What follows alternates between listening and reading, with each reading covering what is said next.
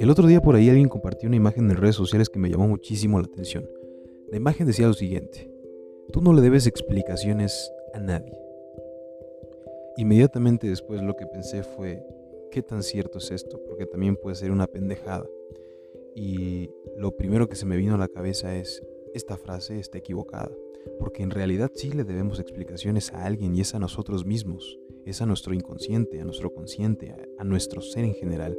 Si nosotros no somos capaces de autocuestionarnos, de autointerrogarnos, de buscar explicaciones precisas para las decisiones que tomamos, entonces ¿cómo demonios vamos a llegar a mejorar? Cómo vamos a progresar como seres humanos, cómo vamos a pasar de un nivel a otro nivel, porque en la vida, en la vida todo se trata de ir hacia adelante. Alguna vez en Colombia escuché la siguiente frase también, eh, la vida es como el ciclismo, siempre hay que ir hacia adelante, pedaleando más fuerte ante cada curva, ante cada situación que se nos presente.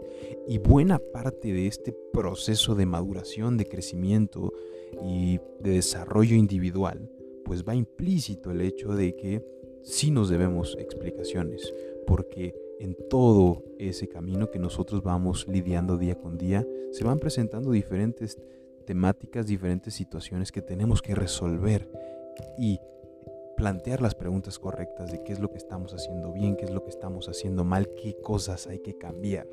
Nos puede beneficiar para llegar más rápido a esa meta, a ese objetivo, a ese sueño personal que todos perseguimos.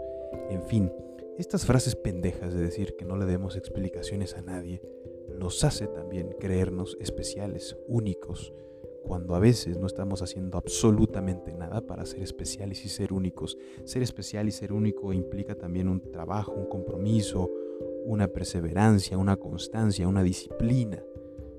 Y entonces, ¿qué es lo que estás haciendo tú para autocuestionarte?